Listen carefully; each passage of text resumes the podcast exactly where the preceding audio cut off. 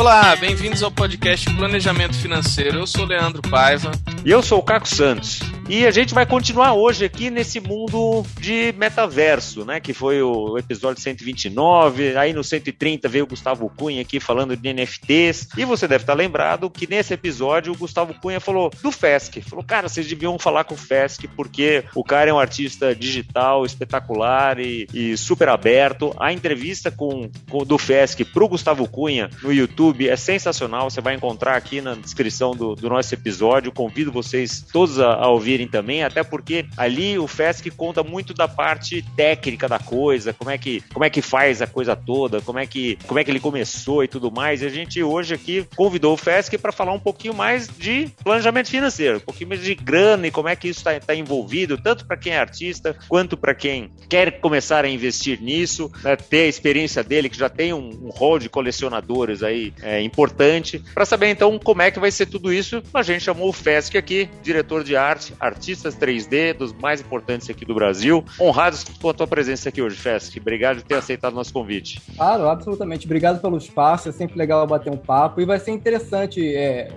ver a minha carreira pela ótica do planejamento financeiro, né? Porque eu acho que é o tipo de coisa que muito artista não, não se toca muito e que é extremamente importante para a carreira como um todo, né?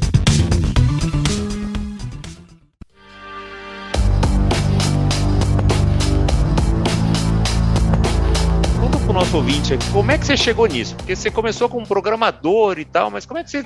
Né, da onde veio a ideia de virar um artista 3D? Cara, então, é, vamos lá. Eu comecei a mexer em arte 3D por acidente, né? Eu, tava, eu entrei na faculdade para engenharia de nanotecnologia, rapidamente descobri que não era inteligente o suficiente para aquele negócio, muito complicado. Troquei para engenharia de software, né? E me encontrei na programação. Eu adoro programar, eu era um bom programador. E só que em paralelo a tudo isso, eu esbarrei num artista digital chamado Beeple, por acidente né? Hoje ele é tido como um dos artistas digitais mais influentes do mundo. Foi aquele cara que vendeu uma obra em NFT por 69 milhões de dólares. É, eu esbarrei na arte dele por acidente. E aí a arte dele me despertou a curiosidade de começar a pesquisar sobre arte 3D como um todo. E descobri um dos programas, e eu peguei os programas, baixei e foi aquela loucura de ver tutorial no YouTube que nem um desesperado, né? De manhã, de tarde, de noite. E em paralelo com tudo isso, eu tinha minha faculdade. Então a arte 3D começou como um hobby. Eu falei, poxa, eu tô fazendo mais arte artezinhas aqui interessantes. Eu nem via como arte no início, eram mais experimentos dentro do programa, um negócio horroroso, muito feio. Eu comecei a postar na internet. Inicialmente eu comecei a postar no Tumblr e depois eu postei no Tumblr e no Instagram. Isso aí tem que cinco anos atrás. Aos poucos, por causa da, de redes sociais, a gente sabe o potencial das redes sociais, acabou que é, é isso me catapultou para frente. Eu sempre construí a minha marca em inglês, então eu acabei por consequência atingindo possíveis clientes internacionais, né? E o que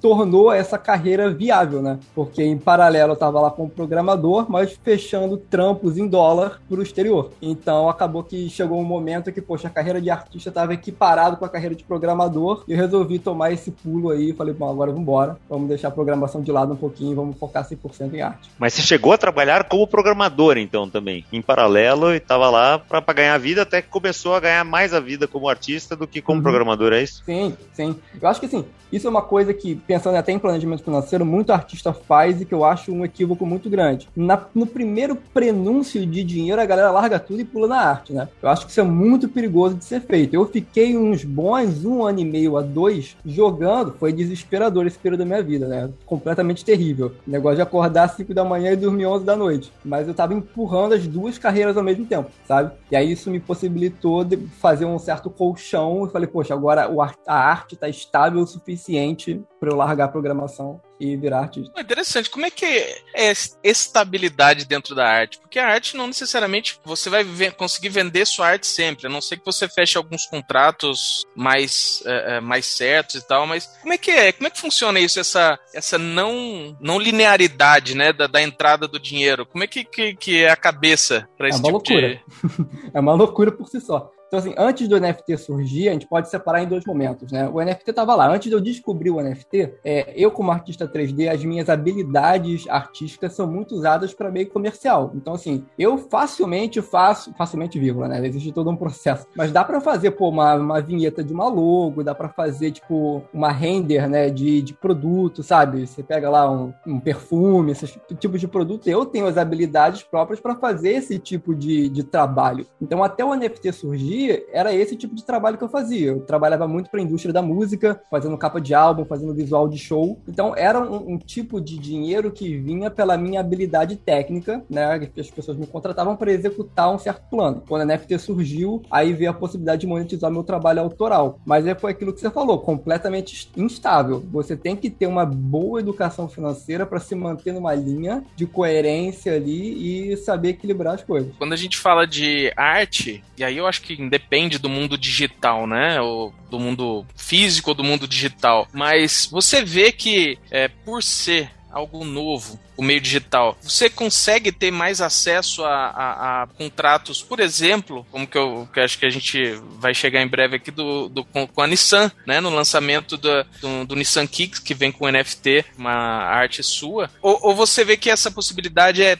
é igual, tanto no mundo real quanto no mundo digital? Olha, o que eu vou dizer assim, na, na minha visão, o NFT ele desbloqueou a possibilidade da arte digital ser pela primeira vez vista no mesmo parâmetro da arte arte clássica, por assim dizer. Porque o lance do NFT, para quem às vezes não, não, não sabe 100%, é que com o poder da blockchain a gente consegue agora definir uma certa escassez né, para os ativos digitais. Então, assim, você pode pegar minha arte, dar Ctrl-C, Ctrl-V quantas vezes você quiser no arquivo PNG. Agora, você não dá Ctrl-C, Ctrl-V no token de blockchain que eu, como artista, gerei para aquela arte. Então, a possibilidade de a gente criar escassez digital para esses ativos desbloqueou, entre aspas, o mesmo valor que a arte clássica sempre teve quando você tem uma pintura única, física, que não é qualquer um que copia e cola, sabe? Então tá sendo interessante, eu acho que ver as marcas, como você comentou da Nissan, olharem agora para artistas digitais de uma maneira muito mais, tipo, poxa, vamos fazer uma parceria com ele ao invés de contratar ele para fazer um comercial, sabe? E simplesmente contratar ele pela parte técnica, vamos contratar ele pela parte artística também. Então eu acho que o NFT empoderou um pouco a arte digital como como um todo nesse sentido. Interessante que você falou da educação financeira do artista e agora você comentando sobre a parceria com o Nissan e como é que isso está acontecendo, NFTs e tudo mais. De onde, de onde veio essa sua educação financeira, esse seu.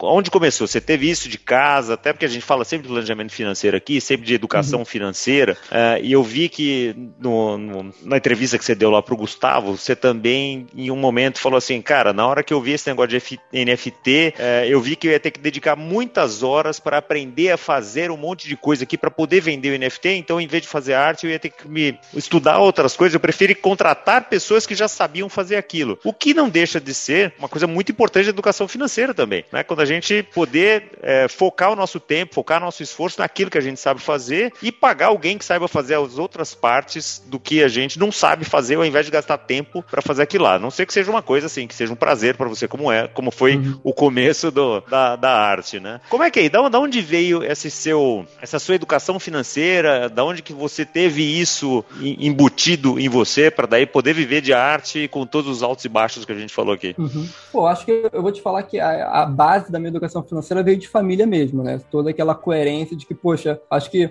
eu sempre eu, eu venho de uma família de classe média, mas assim, meus pais nunca me deram nada assim de bobeira. Então era tipo assim, poxa, você quer alguma coisa, vamos trabalhar para aquilo, vamos tipo, vamos entender o valor da construção do dinheiro até você atingir um certo objetivo. Então, a, o lance de você poupar a grana, de você saber equilibrar os seus, seus gastos com a sua renda, isso tudo veio à base de família. Agora, toda a parte poxa, de entender o, mínimo, o que, é uma taxa Selic, um tesouro direto, fundo de multimercado e as diferentes opções de investimento, isso veio do YouTube, minha grande faculdade YouTube. É, aí veio de um interesse próprio meu de, de aprender mais sobre o assunto. E quando você comentou comentou, é, quando eu entrei na, na parte de, de NFT, eu tive que aprender um outro mundo à parte que é de criptomoeda. É um erro muito grande do artista e até mesmo de pessoas que querem investir em NFT, pular o NFT, é, pular para o NFT sem antes aprender o alicerce do que, que é um blockchain, do que, que é o Bitcoin, do que, que é o Ethereum, a diferença entre os dois, como eles funcionam, entendeu? Eu acho que houve um, um trabalho muito forte meu de início de tentar entender esse mundo um pouco melhor antes de pular para o NFT. Se você toca num assunto que a gente, acho que 100% dos episódios aqui a gente fala que, para todos os ouvintes, né? A educação é o melhor investimento que você pode fazer sempre. Então, nunca entrar e principalmente nunca colocar o dinheiro em alguma coisa que você não entenda, né? Só porque tá todo mundo indo para lá, para cá, tá todo mundo comprando NFT, ah, então eu vou comprar também,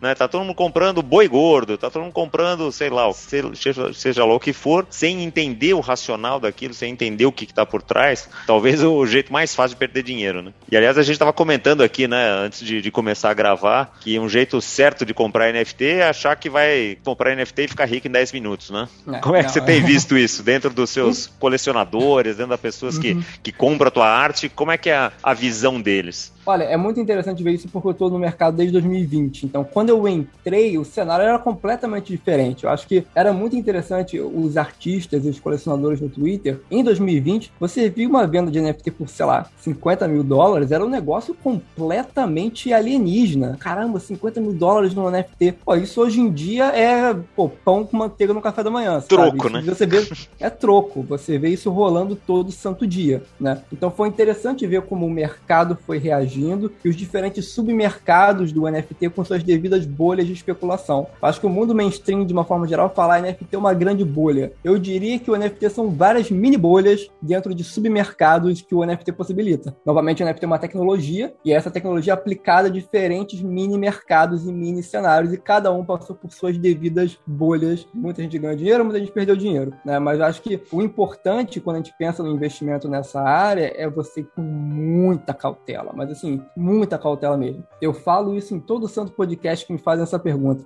Eu acho que para o brasileiro médio, não deveria estar se metendo com NFT, sabe? Eu acho que, de uma forma geral, o, o povo brasileiro ele está sendo educado, está tendo uma educação financeira maior agora. Isso aí, pelo menos, é a minha percepção. Eu acho que é coisa de 5, 10 anos para cá que a galera foi entender o que é taxa Selic, entendeu? Veja bem, por muitos educadores de YouTube que estão fazendo um trabalho árduo de explicar isso para a galera, poxa, se você está agora entendendo o que é uma taxa Selic, o que é um tesouro direto, investindo no seu fundo de multimercado com risco médio, criptomoedas é um negócio extremamente arriscado. Aí você pega e investe num ativo não líquido indexado a outro ativo de alto risco que é a criptomoeda, porque os NFTs você compra com cripto. Então, um ativo não líquido, com pouca liquidez, é a tradução de pouca liquidez, você não consegue vender a hora que você quer com, com muita facilidade. Indexado a outro negócio extremamente arriscado. Então, tipo assim, eu acho que, ao contrário da crença popular que você encontra em Instagrams e TikToks da vida, de que você vai comprar um NFT e vai ficar rico instantaneamente, esse é o tipo de investimento mais arriscado do mundo. É literalmente jogar dinheiro numa casa lotérica, onde provavelmente você vai perder.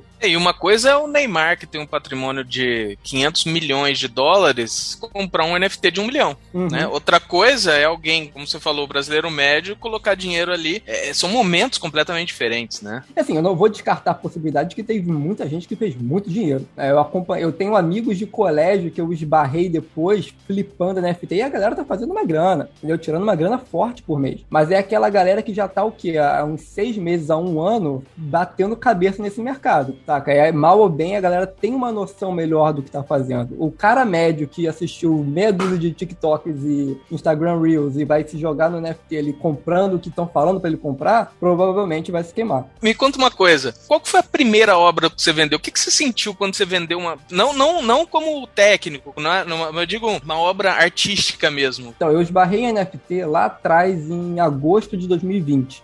Primeira coisa, cara, que eu, que eu pensei quando eu vi artista vendendo arte por criptomoeda, eu falei, pô, é golpe. É a pirâmide, com certeza. Pô, eu sou carioca, né, parceiro? É, pô, você vê um tipo de coisa assim, eu já tive familiar meu que caiu um esquema de pirâmide envolvendo criptomoeda, eu falei, com certeza é pirâmide. Quando passou dois meses pra frente que eu vi artistas que eu acompanho há anos a galera que trabalha com Nike, Adidas, com pô, marcas grandes, entrando nesse mercado, eu falei, poxa, no mínimo, essa galera pesquisou. Porque essa galera não é um artista qualquer que está necessitado de grana e pulando em qualquer coisa. Essa galera é estável, essa galera pesquisou e agora está fazendo um movimento coerente. Eu acho que eu preciso pesquisar também. Foi aí que eu comecei, eu tenho um bloquinho, né, aqui na minha, na minha mesa, eu comecei a anotar diariamente, estudar NFT, estudar NFT. E aí foi um processo de entender o que, que diabos é blockchain. Assim, eu entendi o que, era blockchain, eu era programador antes, meus antigos chefes no meu trabalho eram especialistas em blockchain. Então, por osmose, eu sabia o que estava acontecendo. Mas, pô, você tinha que entender a criptomoeda, qual é o fluxo de você comprar uma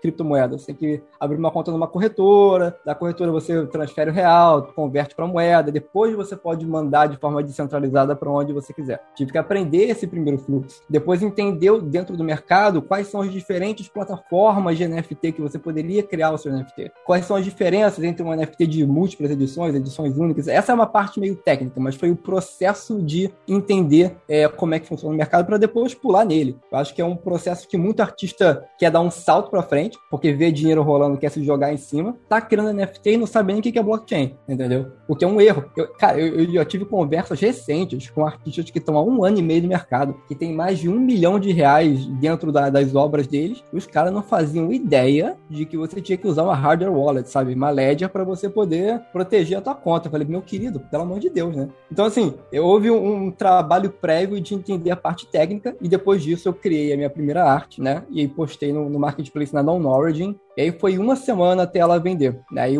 a, primeira venda foi incrível. Foi um colecionador chamado Akira, ele era altamente conhecido no mercado. Então quando ele deu uma oferta na minha arte, eu aceitei, foi até abaixo do que eu queria, mas eu aceitei de cara. Porque Quanto que foi coisa... essa primeira arte? E como é ah, é que você o... precificou a primeira arte? Ah, sim, sim. Vamos lá. É, eu precifiquei na época, eu acho que eu botei a 1 Ethereum e eu vendia 0.7 Ethereum. Na época isso era 400 dólares. Falei, porra, 400 dólares, que incrível. Já estourei, né? Bagulho, nossa, dinheiro mágico vindo da internet, né? A, minha estratégia de precificação no primeiro é muito por tato, sabe? Eu acho que hoje em dia, que a gente já tem um ano e meio, é, dois anos aí de mercado aquecido de NFT, um artista chegando no cenário, poxa, já a estratégia de precificação já é um pouco diferente, dependendo do artista, dependendo do, do portfólio do artista, dependendo, entre aspas, do tamanho do artista em termos de relevância e onde que está essa relevância. Enfim, eu, isso aí eu acho que é coisa mais para podcast para artistas para explicar essa estratégia, né? Mas lá de início foi muito de tato. Poxa, vou colocar um Ethereum aqui. Se vender rápido, então quer dizer que a minha demanda para esse preço está razoável. Se demorar muito a vender, talvez ou eu não encontrei o colecionador certo, ou então esse preço está muito alto. De início foi muito muito de tato, cometi vários erros, eu acho que é importante mencionar isso. Poxa, eu bato minha cabeça na mesa até hoje por, por ter cometido esses erros, mas faz parte. Mas esse foi um pouco o, o pensamento. E o Akira, né, o colecionador que colecionou essa arte, eu tive a oportunidade de conhecer ele física, é porque ele é anônimo. Isso foi um negócio maneiro. O cara é 100% anônimo, eu tive a oportunidade de conhecer ele num evento em Miami que teve em novembro. Ele me reconheceu, eu não sabia ideia de quem era o cara. Aí, é, só depois que de muita música alta e o cara gritando no meu ouvido, eu sou o Akira, eu sou o Akira, é que eu fui me tocar de que era o meu primeiro colecionador que estava ali na minha frente. Tava lendo sobre justamente isso aí, que é a quantidade de obras, né, que o pessoal vende. O Beeple já vendeu quase mil trabalhos, né? Tem gente aí que vendeu milhares de obras já na. Como é que, como é que esses colecionadores buscam isso? É, é pela inovação, pela, ou pelo gosto mesmo? Por exemplo, a sua arte é muito voltada para o lado de cyberpunk, né? Que eu particularmente acho bem bacana, mas é, tem outras que são mais lúdicas, outras que são mais coloridas e tal. Os compradores tem uma preferência? Como é que funciona isso? Olha, depende. Aí você está falando de, de gosto de arte. É algo extremamente subjetivo, né? Eu sempre busco... Aí vamos lá, eu tenho duas linhas de trabalho, né? Eu tenho a linha de trabalho one-on-one, que são artes únicas, que é um único token na blockchain, e de múltiplas edições. Com os de one-on-one, que é apenas um colecionador que compra, eu sempre busco fazer um, um chat de Zoom com o cara para trocar uma ideia, para conhecer ele melhor. E aí é gente de todo mundo, né? Tem colecionador de Dubai, da França, dos Estados Unidos, da Alemanha. E é interessante que, assim, de duas uma, ou o cara é super eclético, ele coleciona de tudo, ou o cara é realmente nichado, o cara que coleciona aquele tipo de arte, tipo Akira, que ele só a vertente dele é full cyberpunk, ele gosta muito desse tipo de arte. Dificilmente você vai, ele gosta desse tipo de arte, de arte generativa feita por código. É só isso que ele coleciona, entendeu? Então assim, é interessante você ver que os diferentes colecionadores têm diferentes perfis. Eu acho que você como artista você tem que manter, né, a sua linha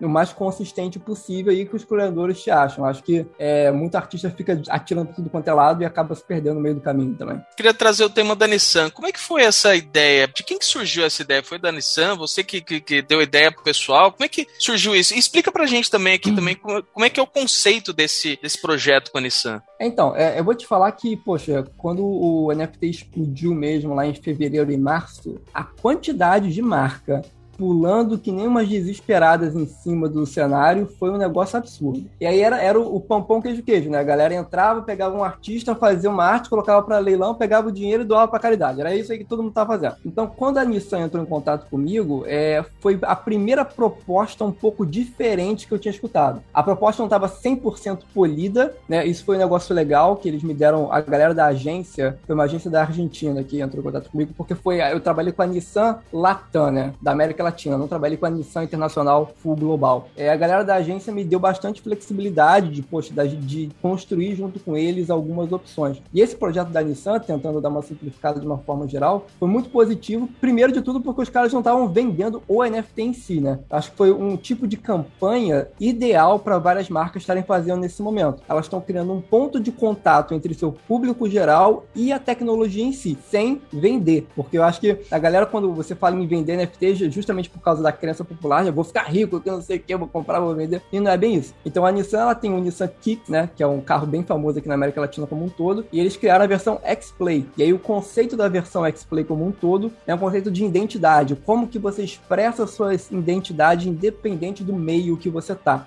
E aí, isso faz todo sentido quando a gente pensa que, poxa, a, o blockchain, né, os seus endereços de blockchain são as suas identidades fixas e únicas nesse novo mundo de Web3. Então faz sentido você, poxa, o KixXplay é a sua forma de expressar a sua identidade no mundo físico e o NFT linkado ao carro é a sua forma de expressá-lo no mundo digital. Então esse foi o conceito assim etéreo né, da, da campanha e foi positivo porque a, a Nissan não estava vendendo o NFT. Você comprava o carro e o NFT vinha junto. E junto desse NFT vinha toda uma experiência lá de uma caixa bonitinha, com como se fosse um totemzinho que você pode botar na sua casa como um enfeite eles te jogavam para um portal na internet, onde eles explicavam os conceitos de blockchain, te explicavam o conceito do NFT, te davam a possibilidade de sacar o NFT para uma, uma carteira de Ethereum sua, caso você tenha esse conhecimento. Senão, eles mantêm a custódia do NFT para você por um tempo, até você decidir fazer esse processo. Então, foi um projeto muito mais de touchpoint da tecnologia com o cliente e de e educacional. Né? Eu tenho, fiz uma thread no Twitter. Se você entrar no meu Twitter e pegar o Twitter pinado, eu tenho uma thread por que, que eu acho um projeto válido né, dentro do cenário. Esse projeto como um todo me fez pular no projeto. Várias outras marcas me, me abortaram, não, abordaram para fazer uma, uma um leilão e vender para caridade. E eu falei, não, cara, isso aí é meio que é muito pão pão queijo queijo, sabe? Eu acho que não tem nada de inovador no, no na proposta que essas marcas estavam trazendo e na Nissan foi diferente.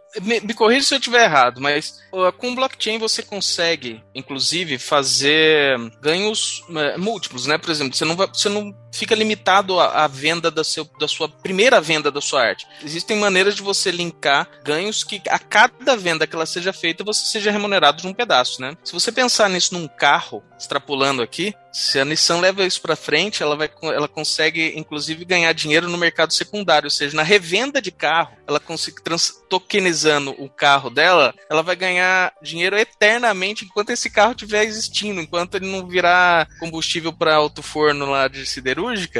É, é, é realmente uma maneira interessantíssima de você entrar nesse mundo novo, né? Acho que todas as marcas que estão pulando no mercado agora, focando em venda no mercado primário, estão completamente erradas. Acho que o, o a beleza do NFT é você ganhar na cauda longa daquele NFT e o conforme ele vai sendo transacionado ao longo do tempo, você vai ganhando royalties em cima disso. Então, o que você comentou, né? Num futuro em que, por exemplo, hoje em dia, quando a gente vende um carro, você tem a documentação do carro, certo? Você tem que transferir para o próximo dono. Ao dia que essa documentação for 100% digitalizada, em cartório, linkada a um NFT, e no processo da, da, da, da transferência, você tiver o, o, preço envolvido ali, onde a venda ela vai ser 100% feita por blockchain, por exemplo, aí esse caso que você comentou da Nissan ganhar em cauda longa, nem que seja 1% da venda do carro, meu Deus do céu, entendeu? Na cauda longa já é uma nova fonte de renda para a empresa. Eu acho que todas as marcas que pensarem nesse cauda longa, como é que a gente cria uma infraestrutura de NFT em que o nosso público ganhe algo positivo com isso e que na cauda longa a gente consiga monetizar, eu acho que é, é a direção certa. E pelo menos as empresas que eu estou conversando hoje, eu tento sempre guiá-las nessa direção. É, e foi o que a gente discutiu com o Gustavo também aqui, né, na, naquele outro episódio de falando de NFTs, que é meio que essa justiça, pensando até em você, né, Fest, como, como artista, pô, se o Akira comprou uma obra né, por 0,7 Ethereum, de repente essa, essa obra tá valendo 20, 30, 50 mil Ethereum, por que não você também participar desta valorização, né? Porque só ele uhum. Ganhar dinheiro com isso. Óbvio que ele deveria ganhar mais dinheiro porque ele se arriscou, ele pagou primeiro e tudo mais. É justo, né? Mas por que não você você fazer parte desse dessa cadeia de, de valor, né? Assim como o jogador de futebol tem muito isso, né? No mundo no mundo físico, jogador de futebol muitas vezes é alguém que continua lá com, com os direitos de, de ter um, um pedacinho e tal, mas isso vai ser acho que cada vez mais usado, né? Nesse nesse mundo de blockchain, né? É, sem dúvida alguma. E assim, eu acho que as, é, quem explorar isso direito, até um estudo de caso interessante, tem uma empresa chamada Artifact, ela se escreve R-K-T-F-K-T. É, é péssimo de escrever. É uma empresa de moda digital que eles começaram fazendo sneakers, né? Tênis 100% digitais. É, e eles recentemente foram comprados pela Nike. Foi uma das grandes aquisições da Nike recentemente. E aí, eles são uma empresa que trabalham cauda longa como ninguém. Então, assim, eles sempre lançam os NFTs dele a uns, a uns preços irrisórios, assim, de 0.1 Ethereum. Mesmo quando o mercado secundário já está 10 vezes aquele valor, eles continuam lançando a 0.1. Porque isso faz com que a comunidade pule em cima, que isso valorize no mercado secundário e eles vão ganhando na cauda longa. Então, ao longo do tempo, eles são muito famosos por fazer airdrops. É um conceito muito comum no mundo de NFT. Você possui um NFT, e novamente, como blockchain, uma ledger, né, uma, é uma, uma lista de, de, de endereços e de transações, você consegue saber todo mundo que possui certo NFT. É, então, o conceito de airdrop, as empresas simplesmente lançam para sua carteira de graça um novo NFT. Então, a Artifact é uma empresa que trabalhando a cauda longa, você compra o NFT dela, lá na frente ela te dá outro de presente, aí depois ela agrega valor àquela que te deu de presente. Ou seja, se você tiver dois daquele que ela te deu de presente, quando ela só te deu um, você consegue trocar por outro, entendeu?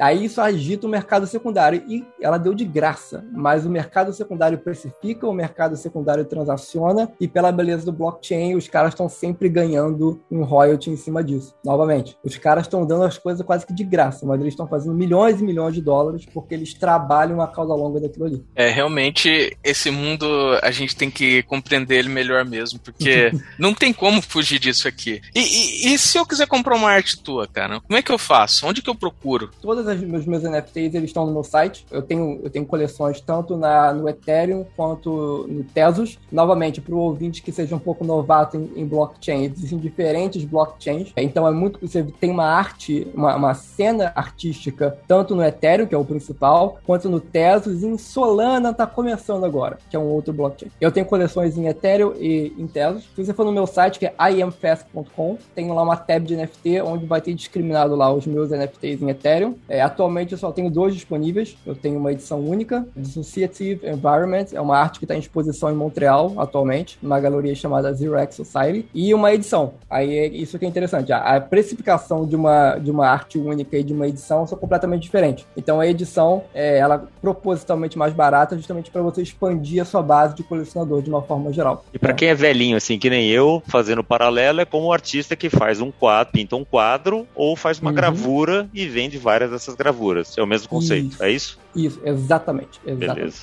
Entrei no seu site, fui ver aqui na galeria, tem o OpenSea, né? Tem aqui esse Associative Environment. E me chamou a atenção uma coisa que eu não tinha parado para pensar ou não tinha reparado ainda. A obra, quando a gente, no mundo físico, ela, um quadro, por exemplo, ela é estática. Uhum. A obra digital, ela não necessariamente é estática e ela pode ter sons, né? Como esse uhum. Associative Environment, por exemplo, que tem sons por trás e, e ela não é estática. Eu nunca tinha parado para pensar agora, me deparei com isso e falei, é óbvio. É, é óbvio que dá pra ser, não uhum. ser estático, né? Mas é, é, pô, que bacana isso, me chamou muita atenção essa, esse som todo que veio por vou... trás da obra. É, isso aí é o meu sound designer, eu trabalho com sound designer no Chile já há quatro anos. E aí eu vou explodir essa cabeça mais um pouquinho, né? Ela tá se movimentando por ser animada, mas a beleza do blockchain, como os NFTs nada mais são do que smart contracts, né? Contratos inteligentes, são pedaços de código. Você tem a possibilidade dos NFTs dinâmicos. Eu falei isso rapidinho lá com, o Gustavo no, no, no podcast.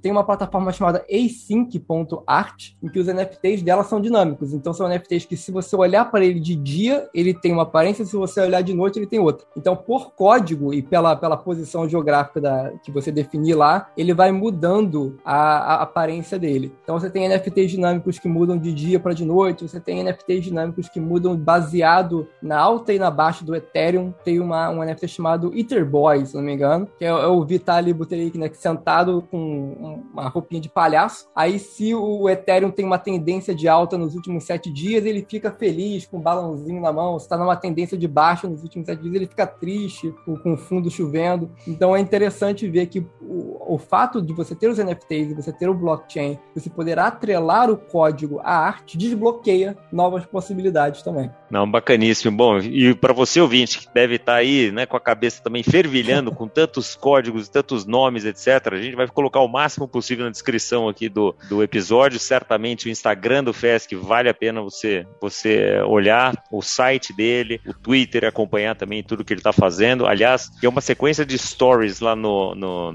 no, no Instagram, Fesc, do Art Basel, que tem umas coisas sensacionais. Você foi recente, né, para lá? Uhum. É, o Art Basel foi em novembro, foi em novembro, né? Ah, já tô, cara, o negócio do mundo de NFT... Mas há poucos meses, pronto. Poucos meses, foi ano passado, final do ano passado. Que foi, que é uma semana de arte que acontece é, em Miami todo ano, e foi impressionante ver, por causa da força dos NFTs, o quanto a arte digital está cada vez mais presente é, dentro desse, desse, desse, desse circuito, por assim dizer. Então, vários eventos de NFT, de exposições de NFT, eu tive a oportunidade de visitar. Encontrei com vários artistas que pô, eu conheci há anos através de Instagram e redes sociais finalmente encontrei eles pessoalmente. Então foi, foi muito interessante ver, por causa do NFT, a arte digital sendo cada vez mais valorizada e sendo colocada lado a lado com outras peças de arte ditas clássicas, por assim dizer. Não, e tem coisas ali, só, só de ver do teu Instagram dá pra ver que foi, foi realmente de, de, de pirar o cabeção ali, né? Muito, muito uhum. bacana. Mas muito legal. Bom, a gente tá chegando no final do nosso episódio aqui e ouvinte, já fique sabendo que nós estamos aqui com um, um novo convidado para falar dessa arte clássica que o Fesc falou aqui aqui, porque ainda existe um mercado gigantesco de arte, de, de quadros, de autores renomados e tudo mais, e a gente vai trazer aqui um galerista muito bacana no, num próximo episódio, pra, até para fazer esse contraponto, né? O que é arte clássica, o que é arte digital, tem espaço para todo mundo, assim como naquele episódio do metaverso, a gente falou, né, que o mundo real aqui que a gente vive continuará existindo, mas tem um mundo novo do metaverso que a gente precisa entender como interagir com ele. Então, realmente, as, as, as fronteiras vão se expandir expandindo aqui de uma forma como, como nunca antes, e isso só vai acelerar, né, Fesc? Como a gente tá falando, sei lá, se foi cinco meses, foi ano passado, se é que você falou, nossa, eu tô nisso desde 2020, faz dois uhum. anos 2020, né?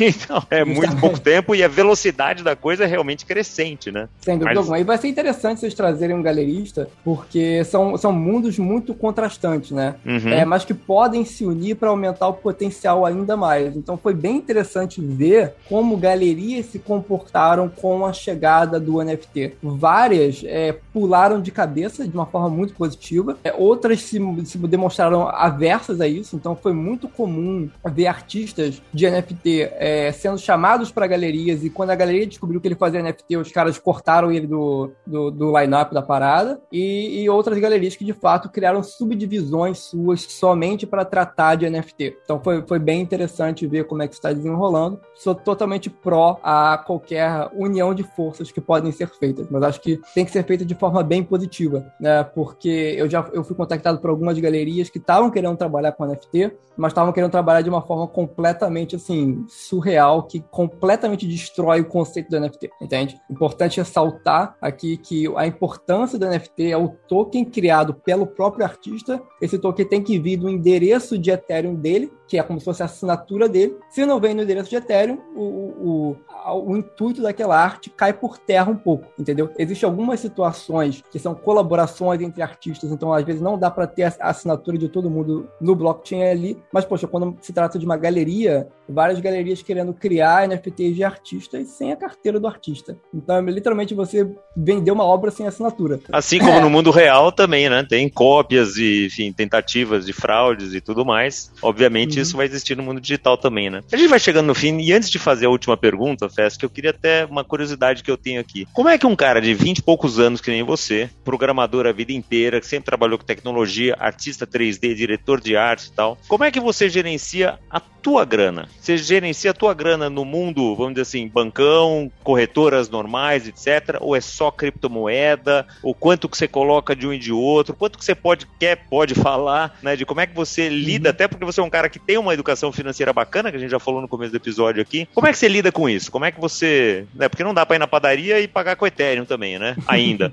Então, como é que você. Como é que você gerencia a sua vida financeira? É, eu tento ser o mais discreto possível, mas de uma forma bem geral, né? Eu acho que você se expor 100% à criptomoeda é muito perigoso. Muito perigoso mesmo. É, novamente, você tem que ter um bom um balanço razoável, né? Eu, eu fico olhando para trás nesse, nesses dois anos que eu tô no cenário, eu deixei muito dinheiro na mesa, mas foi assim, um negócio avassalador de dinheiro na mesa que eu deixei por uma posição mais estável, sabe? Então é sempre importante você balancear o quanto você está disposto a perder, balancear o seu risco de uma forma que você se mantenha estável. Então eu sempre tento balancear uma porcentagem de investimento em cripto, uma porcentagem de investimento em NFT, Novamente, pelo brasileiro médio, a minha exposição ao NFT é muito maior do que o brasileiro médio, entre aspas, porque eu estou no mercado, eu entendo um pouco mais do que está acontecendo, e mesmo assim eu sou, entre os meus amigos, eu sou tido como muito conservador com, que, com os meus investimentos em NFT, eu não compro qualquer coisa, mas eu, eu diria que é isso, né? Sempre mantendo lá, fazendo aquela regrinha de, poxa, grande parte do patrimônio em investimentos mais estáveis e a, devidas a alocações em cripto e NFT, se fizer sentido para você. Mas sempre tomando cuidado que, poxa, o upside é muito grande, mas o downside também. É. Tem que tomar bastante cuidado.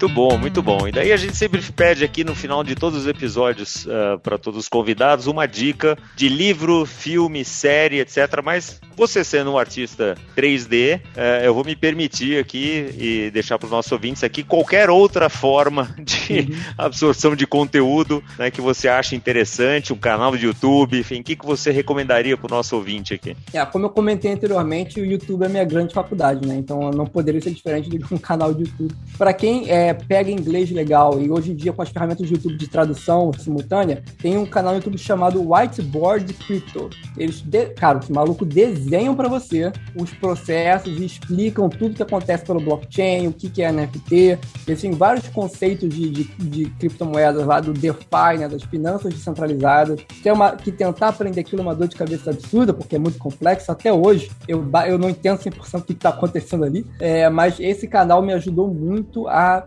pelo menos ter uma noção melhor de como que processos individuais acontecem nesse mundo de criptomoedas, que é um colateral importante de se ter se você vai entrar no mundo de NFT. Você tem que entender o que está acontecendo, pelo menos. Eles literalmente desenham mesmo, né, nesse canal. Então não tem, tem melhor maneira de aprender do que jogar na tua cara uhum. o negócio. Eles são muito bons. Eu indico para todo mundo, cara, esse canal. É realmente muito, muito bom. Bom, excelente, excelente, Fesk. Cara, que papo gostoso, que papo bacana. Obrigado de ter vindo aqui excelente. Agradeço publicamente aqui ao Gustavo pra, por ter indicado você aqui. Realmente abriu nas suas cabeças um pouquinho mais para entender um pouquinho mais desse mundo de, de tecnologia, de blockchain, de, de NFT e, e como é importante a gente se educar e entender, tanto do, do teu lado de artista, de viver disso, quanto do nosso lado aqui, de poder investir, de poder, no mínimo, conhecer. Eu gosto muito de um cara chamado Tom Billio, que é um americano lá também, que entrou de cabeça nesse mundo de, de blockchain, etc. Ele fala, cara, eu não, não importa se você vai comprar, se você não vai comprar, se vai investir ou se não vai, só não dá para você não se educar sobre o assunto. Então, assim, tem que se educar. E outra coisa, hum. 95% dos NFTs que você tá vendo por aí vão virar pó em algum momento. Então, Bom. esteja esteja preparado para perder dinheiro com isso, mas tem alguns que vão ser muito legais e assim como toda arte, vai ter coisa que vai se valorizar mais rápido, mais, mais devagar, etc. Então, mas é uma forma de arte e de e a tecnologia que a gente de fato tem que conhecer. Então, super obrigado por, por ter vindo aqui né, trazer todo esse conhecimento para o nosso ouvinte e para você ouvinte. Né, espero que sua cabeça esteja tão grande como a minha aqui com esse mundo de, de novidades e conhecimentos. E semana que vem tem mais planejamento financeiro para você. Muito obrigado pela tua audiência e até lá.